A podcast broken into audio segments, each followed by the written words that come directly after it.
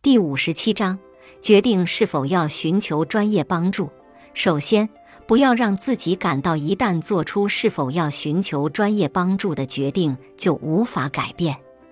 你可以在没有治疗师帮助的情况下开始治疗，但如果最后发现你需要额外的支持或指导，你随时可以改变主意。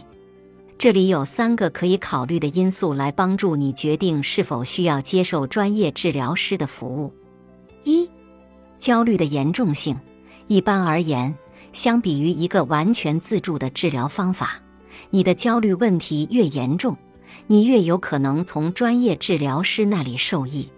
如果你有多个焦虑问题，或者它们破坏性很大，让人非常痛苦，除了使用本书。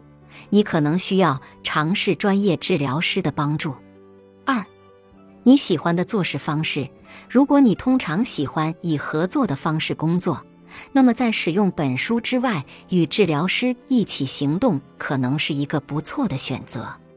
一位治疗师可以帮助你维持动机，参与到你的练习中来，提供情感上的支持，并在整个治疗过程回答你的问题。另一方面，如果你喜欢独立工作，是一个做事主动的人，并且能够在没有他人帮助的情况下坚持自己的计划，那么让你独立行动也没问题。三、药物治疗。如果你愿意开始尝试或继续将药物作为治疗的一部分，你会需要有处方权的专业治疗师的帮助。太多的人使用毒品或酒精进行自我治疗。如果这就是你的情况，建议你最好向某些人请教药物治疗。本集播放完毕，感谢您的收听。喜欢别忘了订阅专辑、关注主播，主页有更多精彩内容。